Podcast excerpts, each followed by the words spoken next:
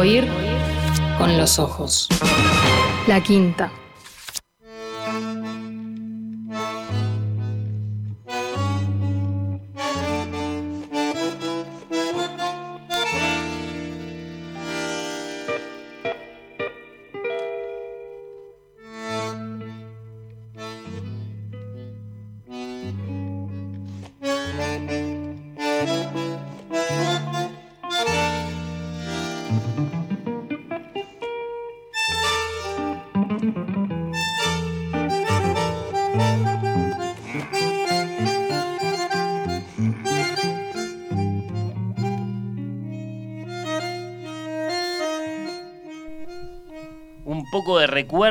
Sin sabor gotea tu rezongo lerdo, marea tu licor y arrea la tropilla de Babel al volcar el último en aquel.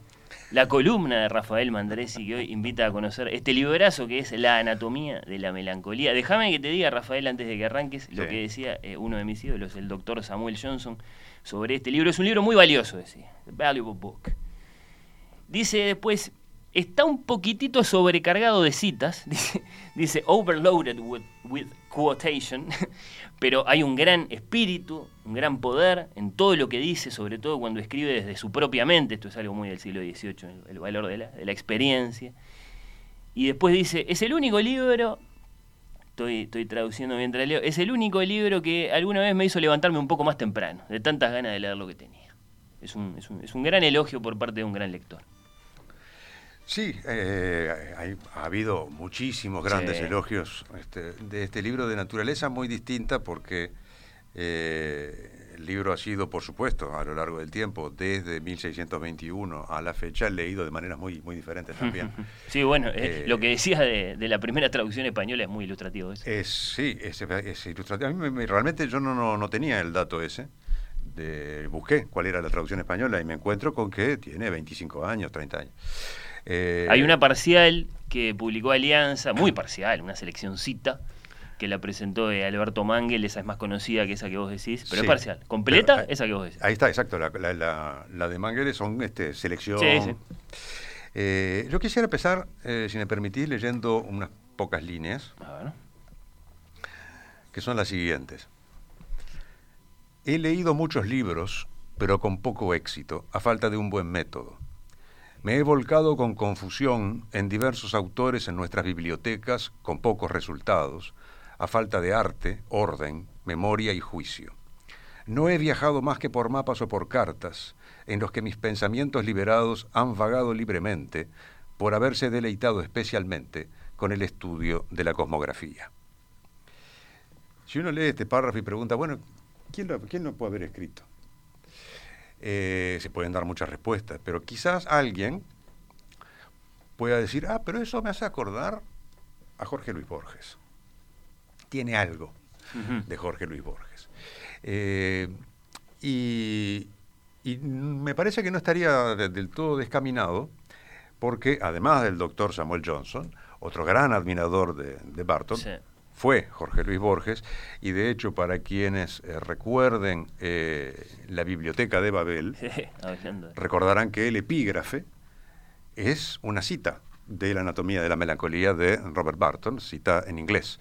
By this art you may, you may contemplate the variation of the 23 letters. ¿Mm? Por medio de este arte podrás contemplar la variación de las 23 letras. Esto está tomado de eh, la memoria cuarta de la segunda sección, de la segunda parte de la anatomía de la melancolía. Y probablemente también eh, haya allí una referencia a lo que fue el principal empleo de Barton en los últimos años de su vida, en los últimos 15 años de su vida, o sea, bibliotecario. Eh, empecemos por, por, decir dos o tres cositas. Eh, Robert Barton es un eh, individuo que prácticamente a lo largo de toda su vida no se movió de Oxford, eh, donde cursó sus estudios hasta obtener el doctorado en teología y después fue profesor de teología en el Christ Church College, o sea, de uno de los colegios de la Universidad de Oxford. Robert Barton, que creo que lo habías dicho, pero que nace, digamos, en el último tercio del siglo XVI Robert Barton nace en 1577. Ahí está, y muere en 1640. Eh, la primera edición, como decía, de la Anatomía de la Melancolía es de 1621. En 1626 se convierte en bibliotecario del Christ Church College hasta su muerte. Eh, en un periodo, y al que, vamos a volver, en un periodo en el que, eh, este, conoció, a lo largo de su vida, digamos, eh, conoció tres reinados. Isabel I, Jacobo, Jacobo I, Jacobo o Diego o Tiago, como queramos traducirlo. El King James. Este, por eso, James. Y Carlos I, de Triste Final, como recordaremos, este, Triste es un eufemismo, Rafael. Pero bueno, te lo hace. Infausto final, allá por 1649. Sí, sí, un saludo a John Milton. Este, este, si nos está escuchando. De manera que este es el señor Barton, un individuo este, que básicamente es un erudito, un letrado, eh, un estudioso que eh, dedicó su vida a, al estudio, a los libros, a la escritura. Perdón, el autor de las palabras que leíste, por supuesto. Y es el autor de las palabras que leí. ¿eh? Cuando dice, he leído muchos libros, pero con poco éxito, a falta de un buen método, etcétera, etcétera. Es decir, eh, también en esa suerte de eh, autoironía este, que forma parte, el párrafo que acabo de leer, del larguísimo prólogo dirigido al lector de la anatomía de la melancolía, eh, demos el título completo, de hecho, porque los títulos son largos en esa época, y el título completo es La anatomía de la melancolía, lo que es, con todas sus especies, causas, síntomas, pronósticos y variadas curas de ella, en tres grandes partes, abierta y cortada, filosóficamente, médicamente e históricamente, por Demócrito Jr. Eh, abierta y cortada, eso es la anatomía. Eh, y es un libro que, dicho por el propio, por el propio Robert Barton, quiere ser un tratado sobre la melancolía. Eh, demos otra indicación. Primera edición, 900 páginas. Las otras van a ser todavía más largas, en un formato cuarto, es decir, el formato que corresponde más o menos a una hoja a cuatro. Eh, es decir, es un libro eh, con un, espesor, con un grosor considerable. Bueno, como que se había propuesto agotar un gran tema. Exactamente. ¿Y eh, qué es? si uno quisiera decir, bueno, ¿qué es este libro? Eh, es muchísimas cosas, por supuesto.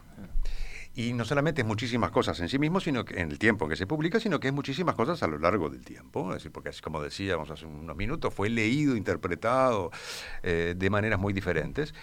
Pero vayamos en todo caso a lo que el propio Robert Barton dice respecto de lo que quiere hacer, cuál es el proyecto de Robert Barton. Y, eh, y allí aparece una de las claves del seudónimo.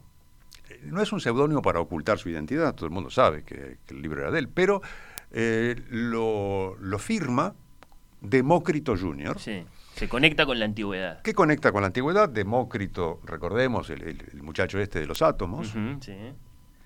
Eh, y en el, en el, propio prólogo, una de las explicaciones, pero probablemente la principal, que da eh, Barton respecto del uso de escudarse detrás de Demócrito, es una, anécdota, un episodio, eh, y diciéndole al lector, leo de nuevo, estamos en el mismo prólogo, eh, o si quieres saberlo, es decir, saber por qué, en el fondo, firmo Demócrito, Demócrito el joven, eh, por la razón y el motivo que Hipócrates cuenta por extenso en su epístola a Damageto, donde relata cómo, al ir a visitar a Demócrito un día, lo encontró en su jardín de Abdera, en las afueras de la ciudad, con un libro en las rodillas ocupado en su estudio, a ratos escribiendo y a ratos paseando.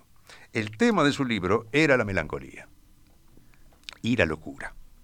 Y a su alrededor había esqueletos de muchos y diversos animales recientemente diseccionados y anatomizados por él, no porque despreciase a estas criaturas divinas, como dijo a Hipócrates, sino para investigar la sede de esta atrabilis o melancolía, de dónde procede y cómo se engendra en el cuerpo humano, con el fin de conseguir curarla mejor en sí mismo y con sus escritos y observaciones enseñar a otros el modo de prevenirla y evitarla.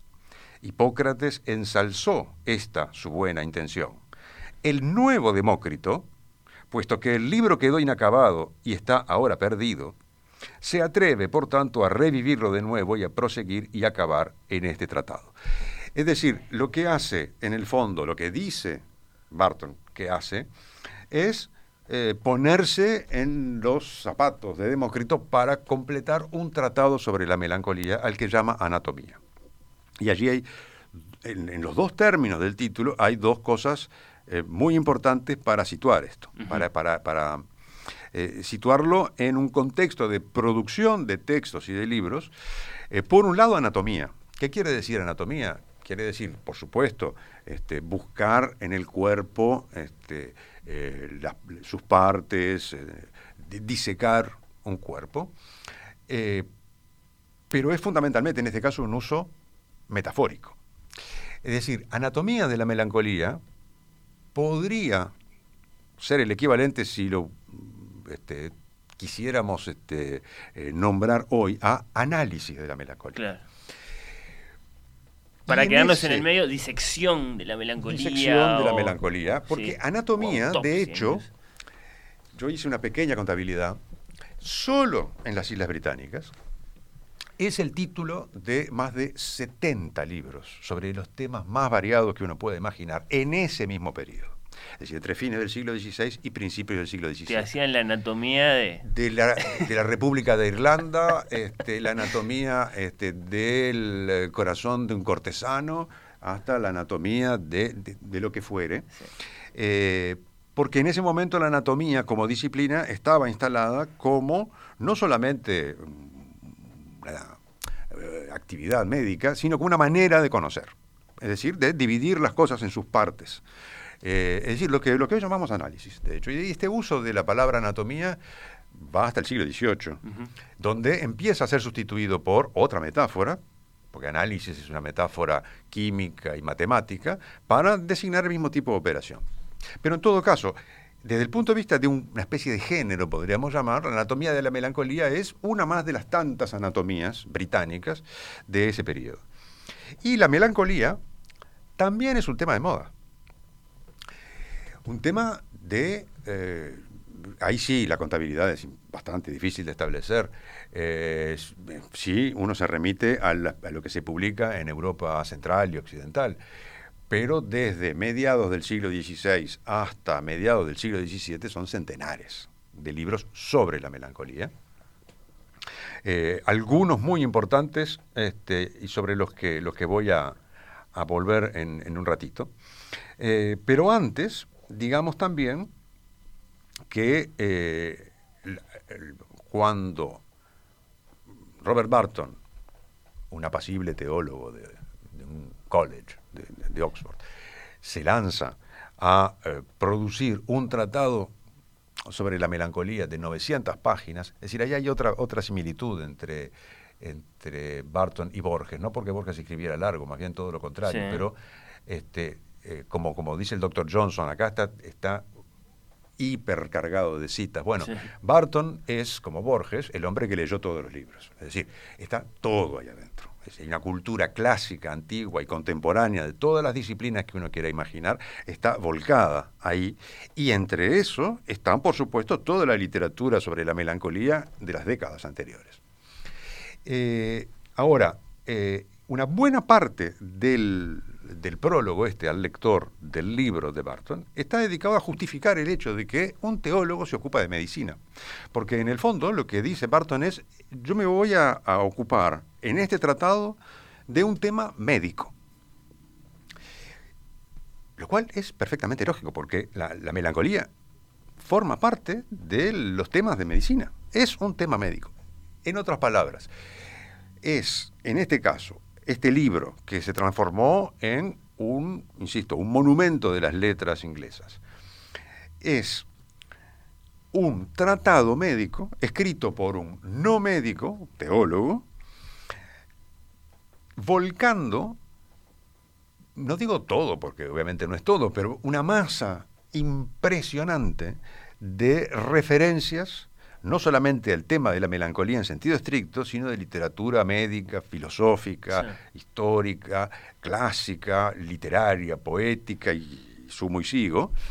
Eh, y eh, hay una, una, serie de eh, consideraciones muy, muy interesantes del propio Barton sobre la legitimidad de que alguien como él eh, se ocupe de un tema semejante. Es decir, está, eh, está este, abriendo el paraguas. ¿no? Es decir, ya van a venir los médicos a decirme usted no sabe nada. ¿ah? Es como lo escribe directamente, ya van a venir los médicos a decir zapatero a tus zapatos. Eh, y, tiene toda una serie de respuestas frente a eso. Una de ellas es, este, y, leo este, de nuevo un, un parrafito, eh, eh, si algún médico se encuentra agraviado porque me haya entrometido en su profesión, le diré en pocas palabras que no me comporto con ellos de manera diferente a como lo hacen ellos con nosotros, si fuera en su beneficio. Conozco a muchos de su bando que han tomado las órdenes esperando un beneficio. Es una mudanza habitual. ¿Por qué no podrá un teólogo melancólico, que no puede sacar nada si no es con la simonía, profesar la medicina? Ahí recuerda que hay muchísimos teólogos que son además médicos, algunos muy célebres, eh, y eh, agrega por lo demás que eh, la melancolía, que es una enfermedad muy compleja, gana al ser considerada y al ser incluso tratada, si cuenta con el concurso de la medicina del cuerpo y de la medicina del alma. Lo cual es un lugar común, muy clásico también, este, de considerar a la religión como una medicina del alma. Y eh, por último, también en, el, en, este prólogo, lo que nos eh, explica eh, Robert Barton es que él se pone a escribir fundamentalmente para combatir su propia melancolía. Ah, eso es muy clásico y muy recordado por quienes conocen este libro, ¿no? Escribo sobre la melancolía para evitar... Para evitar la melancolía. Y como se define a sí mismo, un teólogo melancólico, dice en el párrafo que yo leía, es decir, este, curar el mal a través de la escritura, curar el mal por el propio mal, es decir, pues no solamente la escritura así nomás, es la escritura sobre su propia dolencia, eh, en, em, en un cuadro patológico que no solamente es este, muy complejo, sino que además es muy serio. ¿Mm? La melancolía no es este, una especie como de, este, qué sé yo, sentimiento medio de, me, quiero tirar a dormir una siesta un domingo de tarde porque llueve. Estamos hablando de eh, cosas muy graves. Este... Sí, como que hoy la psiquiatría moderna le ha puesto otro nombre a eso a lo que se refiere Barton. Ah, capaz que me meto en un terreno demasiado. Yo soy, yo soy muy, muy, muy reacio a esas cosas, este, porque en el fondo es hacer retrodiagnóstico. Es como hacer, como cuando Freud hace este, el psicoanálisis de Leonardo da Vinci. y para mí eso es un boniato. Es, decir, es imposible hacer ese tipo de cosas porque son categorías diferentes. Entonces, por supuesto que uno abre cosas por allí y encuentra que sí, por supuesto, este, la melancolía en realidad es la depresión. No sé si es la depresión. Yo no creo que sea la depresión. Puede que en, el, en un conjunto en el que se comparten muchísimos elementos, algunos coincidan, pero evidentemente. Pero este, como, vamos a ver de qué se trata la melancolía, veamos si tiene algo que ver con la depresión. Pero en el fondo, ¿qué importa? Hmm. Acá de lo que se trata es de lo que le pasaba al señor Barton y de lo que le pasaba a mucha otra gente eh, en una tradición muy antigua, muy antigua. Eh, porque ¿qué, qué, eh, ¿de dónde viene la, melancolía? Eh, en ese periodo, en, esos comienzos del siglo XVII. Hmm. Viene de, eh, en ese momento, de 2000 años de historia, que, por supuesto, no, vamos a recorrer, pero hmm. hagamos un, pequeño salto hacia atrás. allá en unos cinco siglos más o menos, este, antes de la era que nos hemos acostumbrado a llamar cristiana. Eh, Grecia.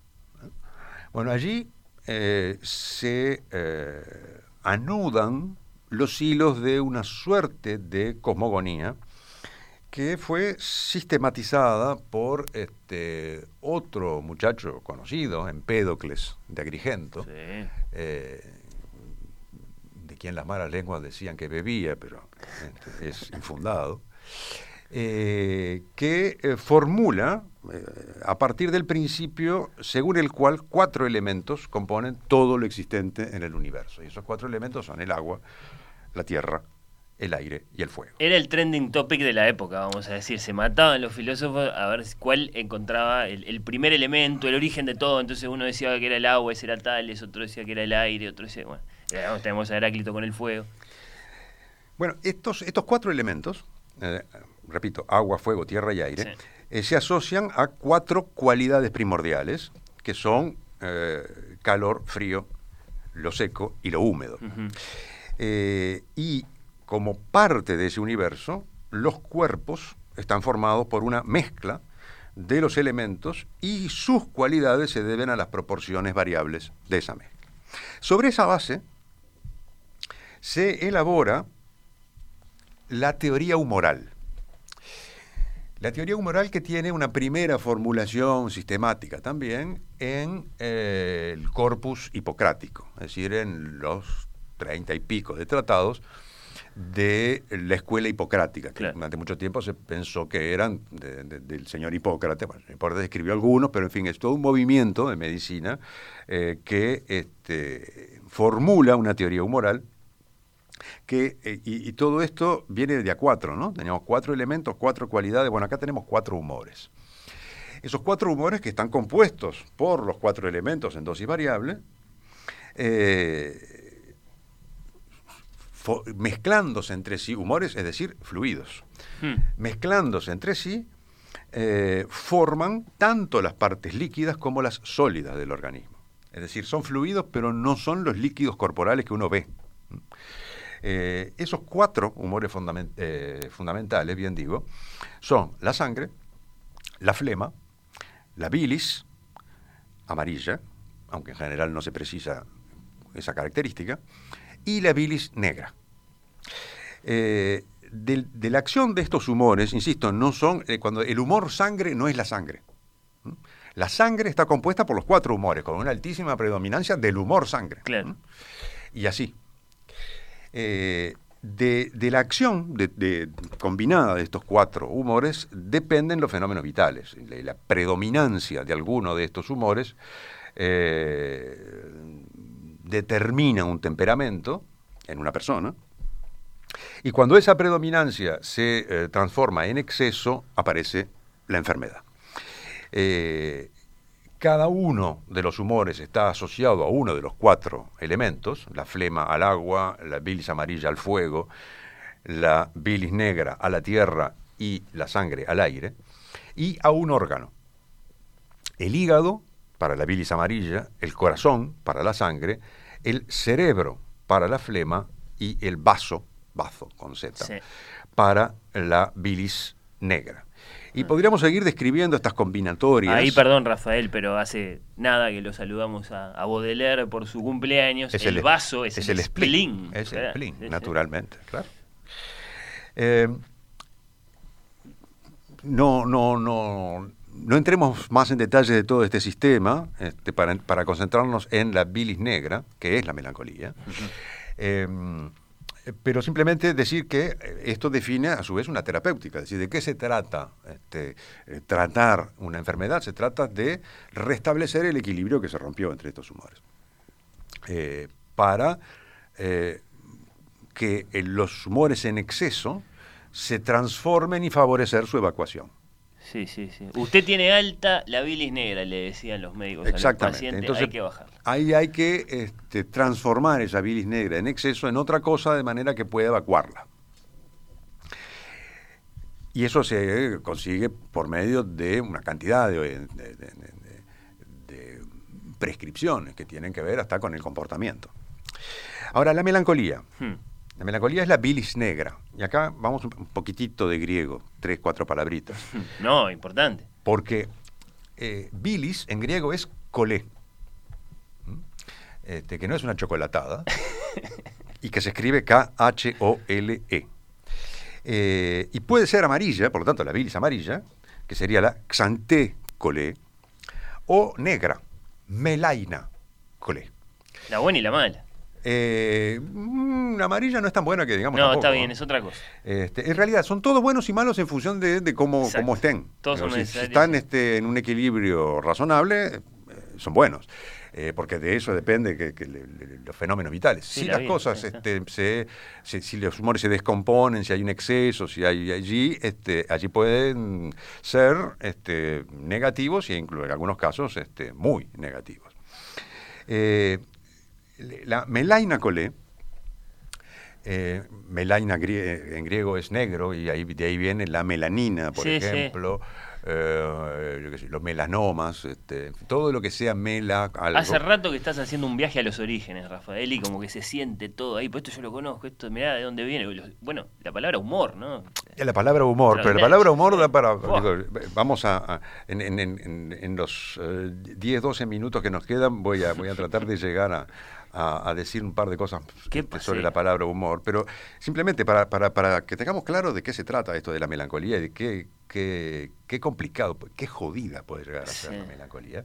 Eh, que eh, ahí apareció en una de las citas que leí de, de Barton la palabra atrabilis, es la traducción latina. La atrabilis y la melancolía es la misma cosa. Y la melancolía designa tanto el humor, el humor negro, el humor negro es la melancolía, como la enfermedad. Eh, el melancólico es un individuo de constitución seca, no corpulento, de carácter sombrío, triste y temeroso. Su propensión para enfermar es mínima en primavera y máxima en otoño, mínima en la niñez y máxima entre los 40 y los 50 años. Y se trata, la bilis negra, es un humor concentrado, espeso, poco fluido, eh, que eh, es en el fondo el producto de la eh, concentración por evaporación de la bilis amarilla, que ya de por sí es corrosiva. Es decir, que ahí lo que es de- la bilis negra concentra esas propiedades eh, corrosivas y agresivas de la bilis amarilla. Y los trastornos que genera la, la melancolía son, como cualquier otro caso, el efecto de su exceso o desnaturalización y de su acumulación en alguna parte del cuerpo. Eh, entre otros efectos, epilepsia, Hmm. lepra, en determinadas circunstancias enfermas, este, inflamaciones cerebrales y disentería, eh, trastornos mentales como alucinaciones, y los desplazamientos de la bilis negra, así cuando se empieza a mover en el cuerpo, eh, son peligrosos y pueden provocar apoplejía, espasmos, ceguera, locura y parálisis diversas. Eh, ¿Se acumula dónde? En el vaso, en el spleen, y en las mujeres en el útero. Y la melancolía es responsable en las mujeres de afecciones muy complicadas como lo que se llama este, histeromanía, por ejemplo.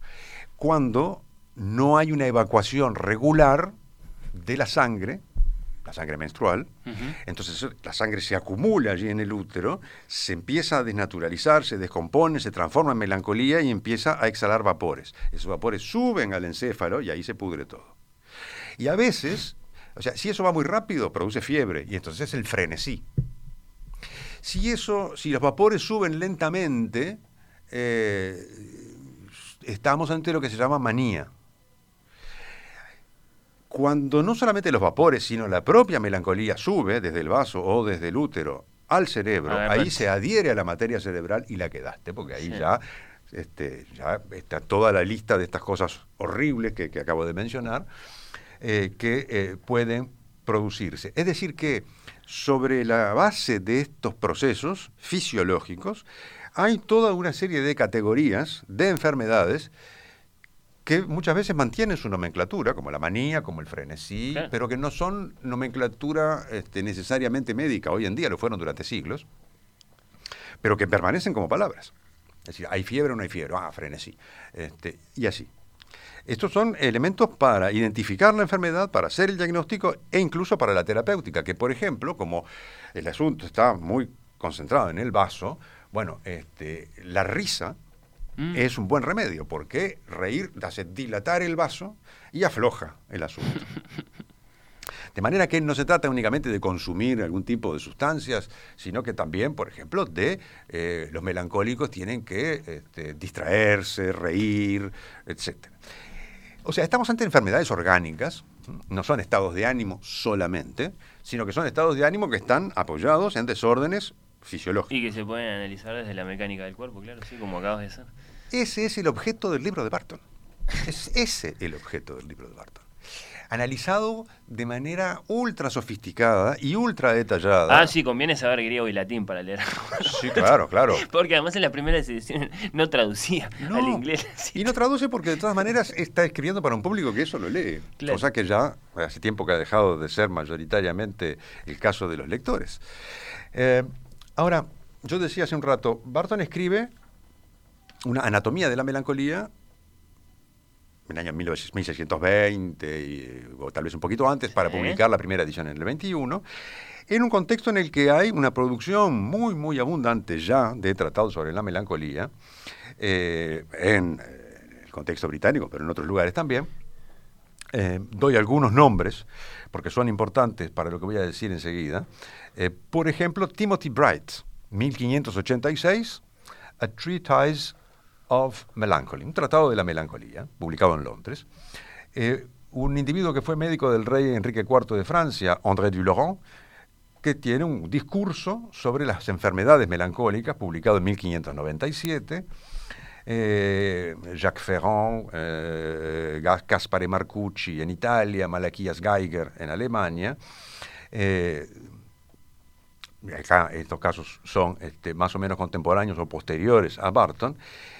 Y otro inglés, ya muy posterior, en 1674, eh, que escribe un tratado sobre la melancolía que llama ya morbus anglicus, enfermedad inglesa. Es decir, que ya la melancolía ha sido, y Barton es muy responsable de eso, ha sido asimilado como una suerte de característica del pueblo inglés.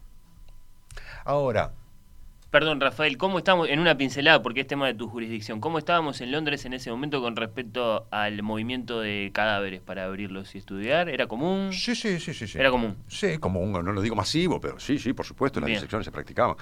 Eh, ahora, el hecho de, o sea, el, el título del libro de, de- de Gideon Harvey, Morbus Anglicus, una enfermedad inglesa, Sí. o un discurso teórico y práctico de la melancolía hipocondríaca. Hipocondríaca quiere decir justamente la zona donde está el vaso, es decir, debajo del hipocondrio, porque la melancolía está en el abdomen, está por ahí en esas zonas un poco turbias del, cuerpo humano. Eh, ¿Por qué eh, refiero a estos otros este, escritos?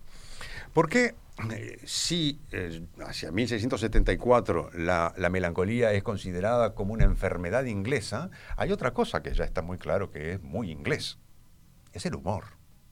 El humor inglés. Ahora, para llegar al humor inglés hay que pasar por el teatro. Y claro. Y allí hay otra vertiente con toda esta literatura sobre la teoría de los humores, sobre la melancolía, que circula en libros de divulgación, en manuales o en gruesísimos tratados como el de Barton, se nutre la dramaturgia que llamamos isabelina. El teatro isabelino es o bien, en una excepción estricta, el teatro que se desarrolla desde 1580 hasta el final del reinado de Isabel I, En el lleva amanecer su del nombre, siglo XVII, 1605, sí. o tomamos todo, este, tomamos a Jacobo I y a Carlos I, es decir, los tres reyes, justamente, eh, la reina y los otros dos reyes de la vida de Barton, eh, hasta el año 1642, porque ahí llegan los puritanos al control del Parlamento y te prohíben los teatros, como suelen hacer los puritanos, que te prohíben los lugares donde la pasas bien. Pero todo ese periodo es un fenómeno extraordinario el del teatro londinense que inventan todo. Inventan espacios teatrales, inventan una dramaturgia y tienen una materia prima. O sea, para dar una idea de lo que es esto, ¿no? Estamos hablando de, eh, en, en- en Londres, porque es un fenómeno muy Ah, sí, sí, este, claro. londinense este, estamos hablando de eh, una población total de la ciudad de 200.000 habitantes aproximadamente a principios del siglo XVII. Y por semana, unos 21.000 londinenses acudían al teatro, sabiendo que la semana era siete días. O sea, había funciones teatrales de lunes a domingo, hasta que Jacobo I dijo, bueno, no, los domingos no, muchachos, vamos a dejárselo al Señor, este, y pasó a seis días por semana. Pero, o sea, eh, estamos hablando de multitudes que acuden al teatro diariamente, con una altísima demanda y con piezas con, piezas dramatúrgicas que duran muy poco en cartel, porque la gente va y el otro día quiere ir a ver otra cosa. Sí, no no claro. vamos a ver siempre lo mismo. Todo el año es carnaval. Exactamente. Lo cual hace que la gente viva de lo que escribe. Es decir, también se produce eso. Las compañías teatrales y los dramaturgos se profesionalizan. Eh, viven de la pluma, porque tienen que escribir. Y son, muchos de ellos, en la primera generación de estos autores, son autores letrados de las universidades, del amigo Marlowe, por Claro. ejemplo, que escriben para ese público, llamémosle masivo o popular. Eh, es algo así eh, como si, eh, qué sé yo, como si Borges, ponele, este, se hubiera puesto a escribir sainetes. ¿no? ¿Qué es sainetes, caramba? Justamente. Eh, y la cantidad, hay, hay también otras contabilidades en, en cuanto a la cantidad de autores, la cantidad de piezas que no, no vienen al caso ahora, pero en todo caso un fenómeno masivo, alimentado por esa especie de saber más o menos común, corriente de los humores. Y eh, esto se produce muy claramente en la segunda generación de eh, autores isabelinos Donde ya aparecen algunos que no eran tan letrados. donde aparecen algunos atorrantes. Eh, Algunos muy y donde aparece Sir William, Claro. ¿no? Eh, ahora, antes de llegar a Sir William, que con quien quiero este, terminar por hoy, eh, recordemos a Johnson, Ben Johnson. Sí, Ben Johnson es autor de dos piezas, entre muchas otras, sí, sí. cuyos títulos respectivos son Every Man in His Humor, o sea, a- cada cual según su humor podría ser la traducción, y Every Man Out of His Humor.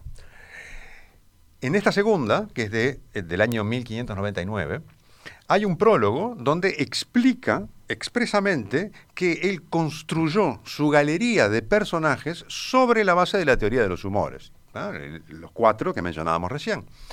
Y allí viene otra cosa, los personajes, o sea, es la comedia de humores.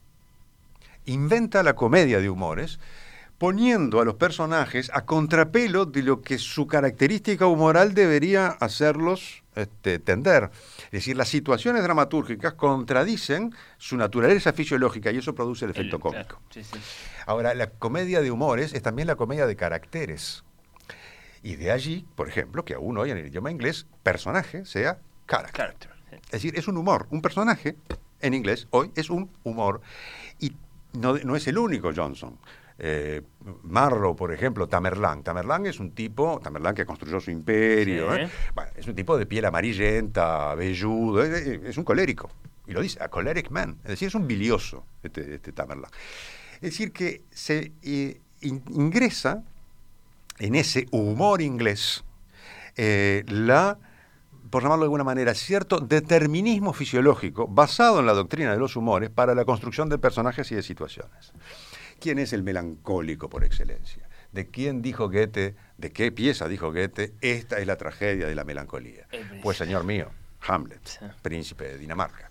Eh, todo el mundo recuerda Hamlet, o sea que no, no es necesario recordar la, la- la historia, pero sí quizás sea importante recordar que hay la, la primera mitad de la tragedia parece una junta médica. Es decir, todo el mundo está pendiente de cuál es exactamente el mal y, la- y el origen. Es todo el mundo verdad, está de acuerdo ¿qué en que pasa? es un melancólico Sí, sí. y que tiene problemas serios de melancolía. El propio Hamlet hace esos monólogos de autodiagnóstico. Bueno, todo eso está tomado muchas veces textualmente de algunos de los textos sobre, de los tratados sobre la melancolía que yo refería recién. En el- la, la escena 2 del acto 2, cuando Hamlet les explica a Guildenstern y Rosencrantz, enviados por el rey y la reina para ver que, si le pueden sacar más o menos por dónde viene la mano. Y Hamlet le dice, no muchachos, ya sea que vienen, yo se los explico. Y es una especie de parlamento gigante, donde el tipo lo que hace es dar un diagnóstico de la enfermedad melancólica, y después interviene Polonio más adelante y dice, no, acá el problema es el amor, porque yo le prohibí a Ofelia que lo viera, y entonces este, y el rey dice, no, que va a ser el amor, acá hay otro Sí, problema. el diagnóstico diferencial. es- totalmente, están diagnosticando y es la mitad de la tragedia. Ahora, ¿qué es una tragedia en ese caso? Es, sigue siendo, como en las tragedias griegas, eh, un problema del determinismo, es decir, es fatal, es ineluctable el desenlace. Pero acá lo que mandan ya no son los dioses, acá mandan los humores. Es decir, hay un determinismo fisiológico. Esa es una parte fundamental de la redefinición de la tragedia. No, a él se lo dice a sí mismo, to die to sleep. en el teatro isabelino. Eh, y en muchísimos este, de estos textos, por ejemplo, Henry Ford, eh, que eh, en The Broken Heart, el corazón roto, eh, allí no estamos como Shakespeare, que muere. Henry Ford, perdón, Enrique IV. Capaz que alguno se puso a pensar en cintas y no sé qué. No, Enrique IV. Exacto, sí, sí. Este, que, este, que escribe una tragedia llamada El corazón roto y eh, como es de 1633, eh, Shakespeare no, no tuvo ocasión de, de- de sacar cosas de- del libro de Barton. Claro. Porque murió antes de que Barton publicara. Sí. Ahora, este, Ford sí. Y uno toma el personaje de Basanes y los celos de Basanes están todos sacados de acá. Es decir, son textual. Lo cual no plantea problemas porque la idea de plagio no, está No, muy por ¿ah? favor. Esta gente agarraba lo que le servía y creó con eso un fenómeno nuevo, eh, que es eh, varios fenómenos nuevos, entre otros, el- no solamente la dramaturgia isabelina, sino el humor inglés, que es un humor negro en un pueblo que este, desde fines del siglo XVII parece haber adoptado, si uno se atiene a las eh, referencias este, eh, textuales, una, para sí una característica, no solamente de, estar, de tener mucho humor, eh, en el sentido de Ben Jonson o en otros, sino además de ser un pueblo melancólico, Hmm. lo cual este, no le conviene a, a- a todo el mundo, no le gusta a todo el mundo, y por lo tanto eh, hemos visto también las representaciones de la naturaleza, del carácter inglés, bajo los rasgos este, muy sanguíneos y no tanto de humor negro, de- Hmm. del humor sangre, en este, algunos personajes como los comedores de Rosbif. Eh, Es decir, esta historia que tiene a este libro como uno de sus pilares es una larguísima historia y con una enorme eh, densidad cultural que, como suele pasar con muchísimas cosas que tienen que ver con la historia de la medicina, irriga casi infinitamente viejísimas y aún contemporáneas tradiciones que siguen hoy, en muchos casos, con un carácter de rastro. Pero que están presentes. Sí, sí. En, este, como te preguntaba hoy al comienzo, queriendo ser cortés, ¿cómo estás de humor? ¿Cómo estás de humor? Sí, sí, sí, Rafael. Bueno, claro, claro. Es incalculable la influencia de este libro y bueno, son incalculables las, las calles que existen para, para recorrer la conversación sobre la melancolía.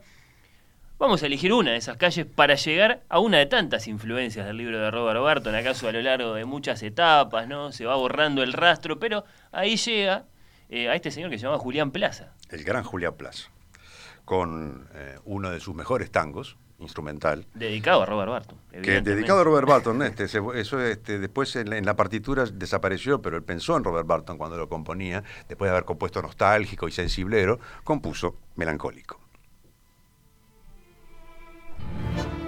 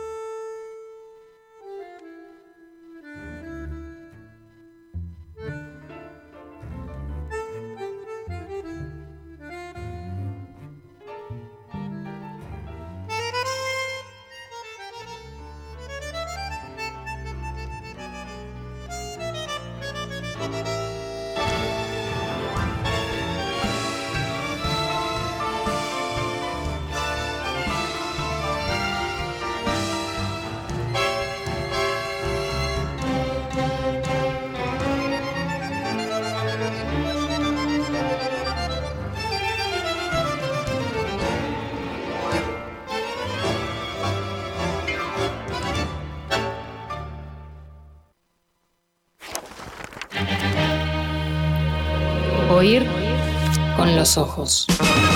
La quinta.